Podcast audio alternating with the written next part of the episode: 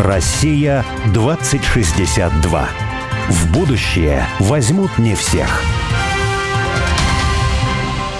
Меня зовут Борис Акимов. А я Олег Степанов. Мы авторы проекта «Россия-2062», штаба вольной мысли, цель которого создать модель позитивного и привлекательного русского будущего. Ну а 2062 это символическая дата, и считается, что в 862 году Рюрика позвали княжить на русскую землю.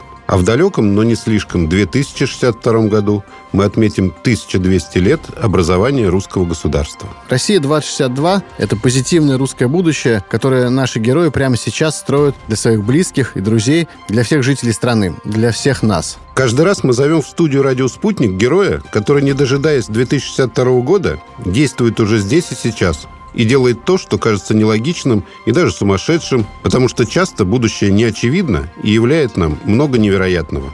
Одна из ключевых тем такая для нас, для России 262, это вот тема профессии будущего. Ну, это вообще даже не только для нас любят об этом говорить, что такое профессия будущего. Ну, и говорят достаточно банальные какие-то вещи на тему программистов, там что-то такое. Во всяком случае, чаще всего говорят о тех профессиях, которые сейчас уже востребованы. Говорят, знаете, тут профессия будет востребована, но она уже востребована, значит, будет больше востребована. Ну, как бы даже если так, это не хитрое умозаключение. А мы все часто очень в нашей работе, и практической работе, и теоретической сталкиваемся с тем, что мы видим какие-то парадоксальные вещи, что какие-то профессии, которые, казалось бы, точно их не назовешь профессией будущего, а оказывается, что она такая есть. Вот сегодня у нас гость Александр Ананьев. Вот он радиоведущий, в этом смысле даст на фору, да. Олег показывает, что пора ему передать слово, но нет.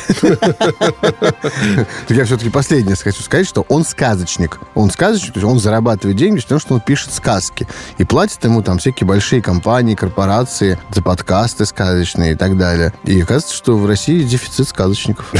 Ну, вообще, всегда оказывается все не так. То есть нам казалось в начале 90-х, что будут востребованы бухгалтеры, экономисты, финансисты, юристы и так далее. Но сейчас мы видим, что их как грязи наплодили, да, а на самом деле их сейчас уже все больше и больше заменяют искусственный интеллект. А востребованными оказываются те профессии, которые на самом деле вот локально востребованными, то есть реально здесь и сейчас, да, ты попробуй устроиться куда-нибудь юристом. Просто тебе скажут, что это огромный конкурс.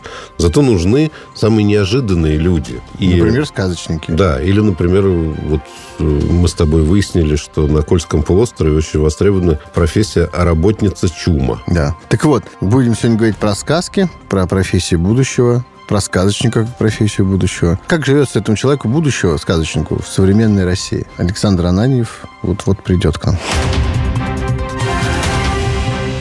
Александр, добрый день. Добрый день. Здравствуйте, друзья. Здравствуйте, слушатели «Радио Спутник».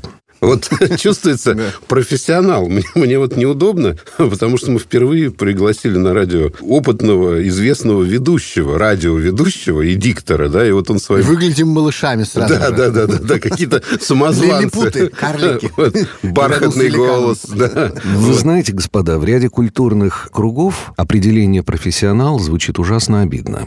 Были у меня приятели, друзья, очень успешные бизнесмены, творческие люди, издавали книги, альбомы, путешествовали на яхте со свободными дельфинами, а, писали романы и попросили меня однажды тоже написать роман. Я сказал, ну вы что, с ума сошли? Есть же так много прекрасных профессионалов, которые вам напишут роман гораздо лучше меня. На что они произнесли фразу, которую я готов э, выбить на мраморе или сделать себе на толстовке эту надпись. «Иной профессионал, — сказали они, — чугунному заду подобен». Я смутился, говорю, а почему вы так э, пренебрежительно говорите о профессионалах? А они сказали удивительную штуку. Профессионал, сказали они, это человек, который доподлинно знает, как делать нельзя – каждый следующий горшок которого в точности повторяет горшок предыдущий, а нам надо ровным счетом не это. Это очень однобокое представление о профессионалах, но с тех пор я отказываюсь быть профессионалом где бы то ни было. И как только у меня следующий горшок хотя бы напоминает предыдущий, я говорю, так, стоп, проехали, дальше будем делать что-нибудь другое. А вот мой сын, когда был маленький, он сказал, что он хочет быть няней в будущем, профессия. Я поинтересовался, почему, но он очень четко обосновал, потому что мы гуляли в саду Баумана, и он понял, что вот няни, они гуляют в саду Баумана, и это их профессия, и они за это получают деньги. А он, в принципе, хотел всю жизнь гулять в саду Баумана. Баумана. Вот. Ну, ты просто молодец. Надеюсь, вы сочтете комплиментом, если я скажу, что вы производите впечатление людей, работа которых заключается в том, чтобы гулять в саду Баумана. Вот. Вполне комплементарно, да. А вот про вас я прочел, я не знаю, правда или нет, что вы в детстве уже сказали, что вы хотите быть радиоведущим и диктором. Вот я, например, хотел стать танкистом, да, потом летчиком. Я доподлинно не могу сказать вам так-то или нет, но мама утверждает, что да. Причем это были, по-моему, похороны Черненко, и а, у нас работал в гостиной телевизор, и в телевизоре очень приятные мужчины и женщины говорили что-то красивое, типа «Добрый вечер, здравствуйте, товарищи». Я показывал пальцем, говорил, я хочу так же. Вот я хочу так же сидеть в телевизоре и говорить «Здравствуйте, товарищи». И все получилось, да. Не совсем. Ну да. Мне еще есть куда стремиться. Вы не обращайтесь иначе. Нет такого пока у вас подкаста или блога, где вы вы говорите «Здравствуйте, товарищ». Да нет, такое у меня тоже было. А. По крайней мере, я проводил мероприятие в Кремлевском концертном зале. Из-за кулис, правда. Но как раз я вот с той же, с той же, с той же патетикой на сцене выступает. Это был, по-моему, творческий вечер Юташкина. Я не, не помню. Ну, что-то такое было, да. У меня знакомый, ну, уже пожилой человек, был кинооператором в советское время и снимал вот э, концерт, посвященный 7 ноября, там, юбилею Великой Октябрьской социалистической революции. И поскольку он длился очень долго, много часов, то вот операторы, у них были большие камеры тогда, они ну, не могли все это время ходить с камерой, были смены. Он говорит, мы сидим в гримерке и пьем водку. Вот. Заходит, оттанцевал только что ансамбль военно-морского флота. И заходит боцман со свистком, смотрит и говорит, сковородка есть? Он говорит, ну, мы говорим, да, есть, а зачем? Водку налейте в сковородку. Налили водку в сковородку, пожали плечами. Он подошел, заткнул одну ноздрю и второй ноздрёй выпил из сковородки вот все, что ему налили. Вот я запомнил Прикремлевский дворец съездов. У каждого какая-то своя, да, история личная. Про дворец съездов. Нет, нет, определенно это сад Баумана, конечно. Но у нас есть и более серьезные, на самом деле, вопросы. Вы православный верующий человек, да, и вы миссионер к тому же. И первое, второе, и третье требуют э, пояснений. Неверующих людей не бывает. Я в этом твердо уверен. Просто мы все Ну, верим миссионер точно. По-разному. Нет, отнюдь. Чтобы быть миссионером, надо быть умным. А я нет. Причем я этого не скрываю. Одна из э, важнейших для меня программ, которую я веду фактически с дня моего крещения, которое там было пять лет назад, она называется «Вопросы неофита» на одной из э, православных радиостанций. И для меня это важно. Вот именно такая постановка. Я оставляю за собой право не знать чего-то, оставляю за собой право ошибаться, и оставляю за собой право задавать идиотские вопросы. И, как выясняется, даже те, кто считает себя глубоко, терпеть не могу это слово, воцерковленным человеком, тоже испытывает потребность в том, чтобы задавать идиотские вопросы. И они потом тихонько подходят и говорят, слушайте, спасибо вам большое. Я так давно хотел задать этот вопрос, но я не решался, потому что я же умный, а вы идиот, вам можно. А какой самый идиотский Не, подожди, Боря, я приходилось? хочу задать вопрос. Можно? И может, он идиотский. Вот Боря недавно написал статью. Не хочу... Ну, я так не буду говорить. Ну, подумал. Статью «Не хочу жить в светском государстве». И мы, мы с ним заспорили по поводу этой статьи. Хотя не так часто бывает. мы спорим. Да, не так часто. Мы, мы обычно подпеваем друг другу. Но вот в данном случае я сказал, что, Боря, ну, понимаешь, религиозное государство, да, если государство начнет там э, заниматься религиозной пропагандой, то я считаю, что вот все, все люди точно будут антиматериалистами станут, да. У Бори есть своя какая-то позиция Нет, ну, э, на этот счет. Ты ее изложи Ну более да, корректно, я понимаю. Упомянул, да, меня, мое имя здесь Да, да, то тогда я вынужден все-таки сказать, что... Ну, идиотский вопрос. Под, этим да, заголовком там скрываются некоторые идеи, которые, ну, так, под заголовок немножко он у нее такой провокационный и чуть-чуть искажает, я бы сказал, потому что можно подумать, что я, написал, что не хочу жить в светском государстве, а хочу в каком-нибудь жить там, государстве православного фундаментализма или что-нибудь в этом роде. А там не об этом речь. Речь идет о том, что для того, чтобы, скажем, чуть-чуть издалека я начну, вот в жизни... Только не пересказывай всю статью, Да, Ну, пожалуйста. не буду, нет, ну, просто каждый человек ставит перед собой какие-то цели. В течение дня, в течение года, там, в течение нескольких лет. Он там встает, зубы чистит, все что-то. Он точно знает, зачем он чистит зубы, зачем он идет завтракать. Вы зачем он- говорите про какого-то страшно наивного человека. Александр все возражает. Вы православный? Нет. Верующий? Нет. Христианер? Вот насчет православного я не возражал. Зачем вы чистите зубы, вы знаете? Вы спрашиваете про цель моей жизни? Затрудняюсь ответить насчет цели моей жизни. Хотя нет, Не я... цель, все-таки смысл, да? Ну, Ну, смысл. цель, в конце концов, Цель. тоже такая глобальная. Да. самая. Хорошо, глобальная цель жизни, выражаясь тем языком, который мы выбрали, перестать быть идиотом и жить, гуляя по парку имени Баумана. Это комплимент. Нам с тобой. Комплимент.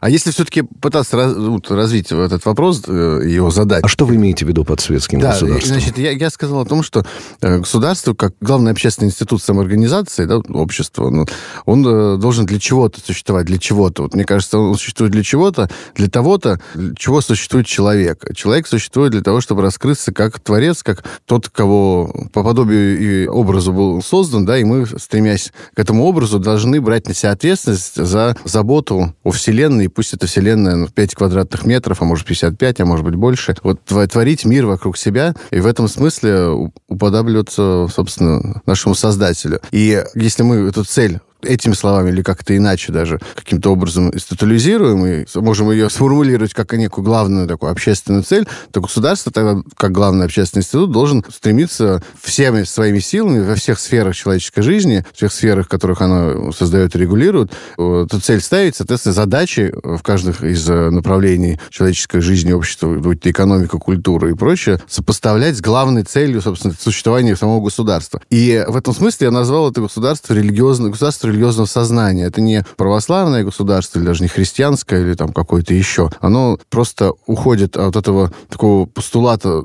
который, по сути дела, стал каким-то таким божеством, таким языческим идолом, вот эта светскость, типа, ой, все- мы светское государство, что это значит вообще? Что это значит? Это просто бессмысленный пузырь, который постоянно надувается в виде щек чиновников или каких-то просто культурных деятелей и так далее, которые рассказывают то, что у нас светское государство, фактически это ничего не означает, кроме того, что получается, что у нас нет как у общества и, соответственно, государства никакой цели вообще существования. Вот. Поэтому, если мы говорим о государстве религиозного сознания, которое себя противоставляет светскому государству, то есть это говорит не о том, что каждое государство забивает палками, дубинами каждого э, человека, говорит, вы должны верить в Бога, куда-то ходить. Это ваше совершенно дело. Просто мы постулируем определенные ценности. Грубо говоря, сейчас, на самом деле, даже в российском государстве и в любом другом государстве есть определенная система какая-то ценности, и разделяет ее какой-то чиновник, и не разделяет ее какой-то учитель. Это его дело. Ну, делать он должен, действовать в рамках определенной системы ценностей. Если он будет не действовать в рамках определенной системы ценностей, ну, его просто уволят, в конце концов. Или еще ничего хуже с ним случится. Ну, он я- сделает ну, я, карьеру. несмотря на то, что Боря далее. возражаю, да, но и можно полить воду на твою лопаточку, да, что сказать, что, ну, обычно постулируются общечеловеческие ценности, да, и почему-то никто говорит, а я вот не разделяю, или я считаю, что общечеловеческими ценностями является что-то другое и так далее, да. То есть, в принципе, все равно государство какую-то идеологию формирует, и ну, с ней, может быть, не согласны все граждане там и так далее. Вот это, типа, я спрячусь за, светским государством. Вот это Но вот- мы Александру вопрос Да, задаем, а да. что вы об этом Да, что думаете? вы думаете, Вообще-то. Мнение гостя может не совпадать с мнением редакции, при этом гость может вправе считать себя, да, Молодых. идиотом и неофитом. Мы вот все втроем, которые находятся в этой прекрасной студии в центре Москвы и говорят э, о религии, государстве и творчестве, живем в разном городе, который называется Москва. У меня своя Москва, у вас своя Москва. Боря в деревне Москва. Или Москва в деревне, да. Абсолютно все возможно. Моя Москва, она довольно маленькая, уютная. То же самое могу сказать о государстве. Мое государство, оно, оно хорошее. Оно не мешает мне творить. Оно не мешает мне создавать то, что я считаю нужным или возможным. Если я что-то не создаю, это мой косяк. Если у меня что-то не получается, это моя ошибка. В этом не виноваты ни государство, ни чиновник, ни кто-то еще. Любой психолог вам скажет, что если в семье какая-то беда у человека, в отношениях, в э, привычках, э, в вредных там каких-то зависимостях, это его вина. И он может и должен что-то менять. Выходить с э, декларацией о том, что семья должна... М-м, Никто никому ничего не должен. Ты сам должен. Мне кажется, вот как раз корень вот этого христианского вероучения заключается в том, что ты, вектор твоего внимания направлен внутрь тебя, внутрь тебя самого все твое государство, весь твой город, все твое творчество, оно начинается и заканчивается где-то глубоко внутри тебя. А все остальное... От Все, нет, все остальное, все остальное автоматически меняется, потому что у тебя внутри происходят эти процессы. Протерей Федор Бородин однажды поделился замечательной, научной даже мыслью.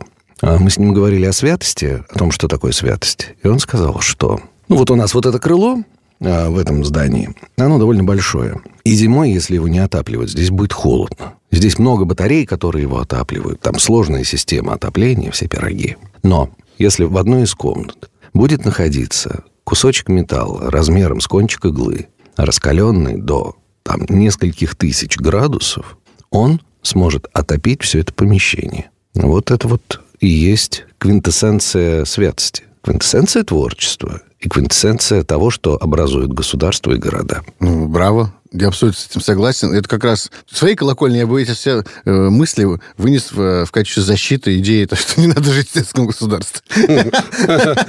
Это и есть постулаты этого государства религиозного сознания, то, что сейчас сказал Александр. Да, но моя мысль очень простая.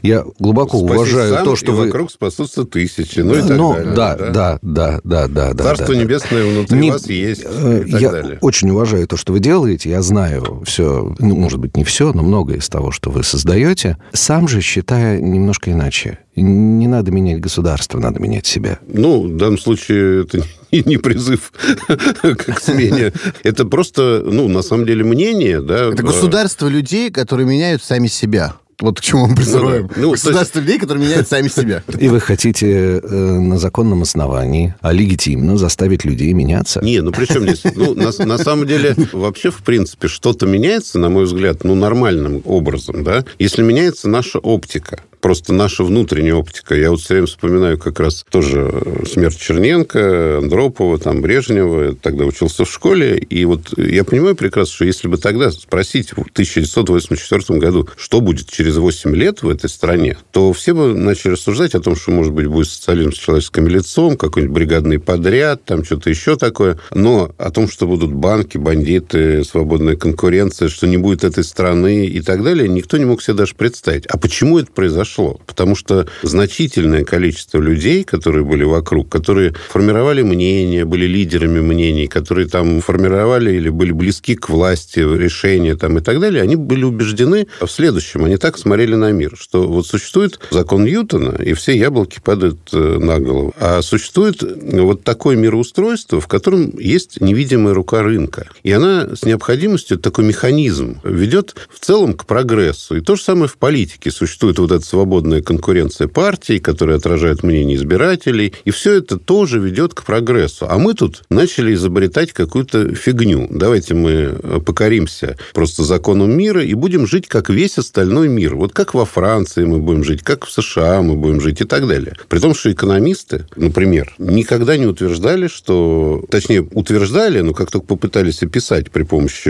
математики какие-то законы, да, оказалось, что нет, таким образом ничего не описывается, кажется, нет никакой невидимой руки свободного рынка. И в политике, э, с точки зрения математики, так все не действует, это не оптимальное поведение, там, ну и так далее, и так далее. Но это оптика, да, через которую в какой-то момент вот мы все начали смотреть на мир. И, в принципе, как она сложилась, эта оптика? Она сложилась идеологически, потому что пишутся статьи какие-то, радиопередачи, там, телевидение, что-то показывает. Говорит, просто пытается объяснить красиво, чем мы занимаемся. Нет, ну да, и Борис поэтому пишет статью, понимаете? У вас сейчас какие-то очки, мы вам какие-то другие. Да, да, да. Борис пишет статью, потому что он хочет сформировать у людей другую оптику. Вот и все. А дальше они уже, кто образует государство? Все мы, на самом ну деле. Да. Кто-то из них изменится потом. Уважаемые слушатели радио «Спутник», к сожалению, здесь нет видеотрансляции. Если бы она была, вы бы увидели удивление в моих глазах. Потому что эти крайне обаятельные господа на вопрос, а о чем мы будем говорить, они сказали о сказках.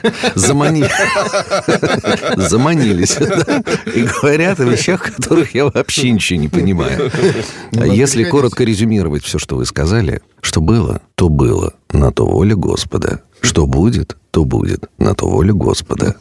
Делай, что должен, и будь, что будет. А, класс, вот и вся экономика. Прекрасно. Вот в в массовом таком сознании, да, церковь, э, я не раз с этим сталкивался, ассоциируется с чем-то таким несвободным, догматическим, архаичным. Скучным, занудным. Да, да, какие-то бабушки, Знаешь, свечки. Даже, ладно, массово, у меня дочка и старшая дочь, которая, в общем себя считает православным человеком, там, в церковь периодически ходит. И то, и тут я смотрю, ой, я познакомился, говорю, с современным парнем таким, вот он дизайнер, вот смотри, он православный человек, делает одежду такую вот радикально православную, модную одновременно. В общем, Она такая смотрит, Что такое радикально Ну, православная одежда? Ну, в общем, это радикальную и православную. Да, радикально и православную. Это отдельная тема передачи. Ну, в общем, я ей показывал, она говорит, да, слушай, здорово, ну, там, там интересные вещи, говорит, не занудный, там, православный молодой человек. Я говорю, подожди, а скажи мне, ты знаешь одного хотя бы занудного молодого человека православного лично? Он такой, ну, типа, нет. А почему ты... Зна- знаю А за- занудного, но, но Да, не а молодого. не, а это за- мой папа. Да, а зачем ты это сказал? Ты в том, что она не знает ни одного никакого занудного православного человека, а не занудных православных она знает достаточно много. У нее все равно в голове вот этот информационный фон так давит, что, типа, наверное, православные это зануды. Ну, это даже Ну, не блин, информационный ну, фон. Да, ну вас же окружают не зануды. Короче говоря, что хотел сказать, что вообще-то, в принципе, в церкви всего 12 догматов, да, изложенных в символе веры. В Уголовном кодексе гораздо больше статей, вообще-то. Вот. Я много раз сталкивался с тем, что, условно говоря, вылететь из церкви, быть отлученным, ну, это надо очень сильно постараться. То есть из любой организации, из любой институции, из любого сообщества вылететь гораздо легче, да. Что вы думаете вот о, собственно, таком образе церкви, как он вообще складывался, как он сложился, почему это? Боюсь, я не до конца понял вопрос. Скажу в общем. Церковь — это люди. Люди, они разные.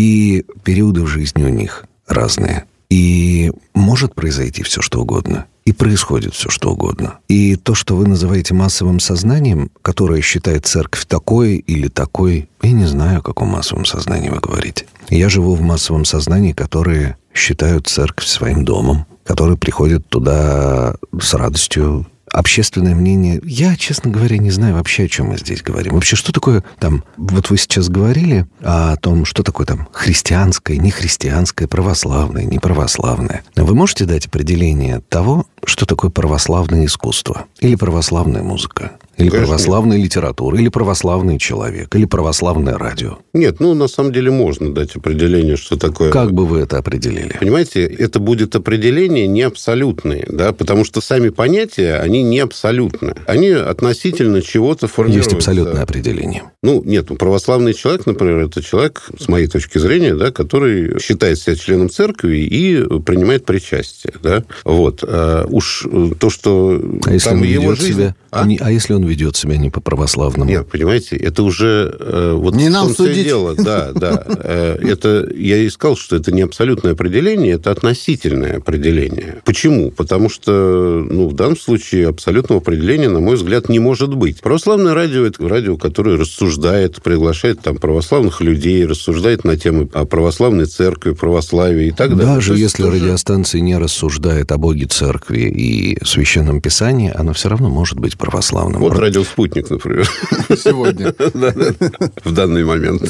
Не исключено. Протеерей Максим Козлов, священник, которого я глубоко уважаю, дал очень четкое определение того, что такое православное или неправославное, христианское или нехристианское. Он говорит, все очень просто. То, что тебя возвышает, оно православное. То, что тебя понижает, оно перестает быть православным. Вот и все. Наша задача двигаться вверх. И все, что нам помогает двигаться вверх, все, что нам подставляют лестники, ступеньки, табуретки и все остальное. Ну, для каждого верх это разные вещи, там, карьера, например. для Нет, кого-то. верх, верх, это, верх это одно, это любовь. А любовь, любить, значит отдавать. До тех пор, пока ты отдаешь, ты любишь. Хорошо, мы прервемся на две минуты. Даже мне того, стало чтобы- страшно от моих слов. Да, Прервемся осмыслить эти новости, великие да? слова, да. На новости А новости раз. не слушать. Но мы прервемся на новости. Россия 2062.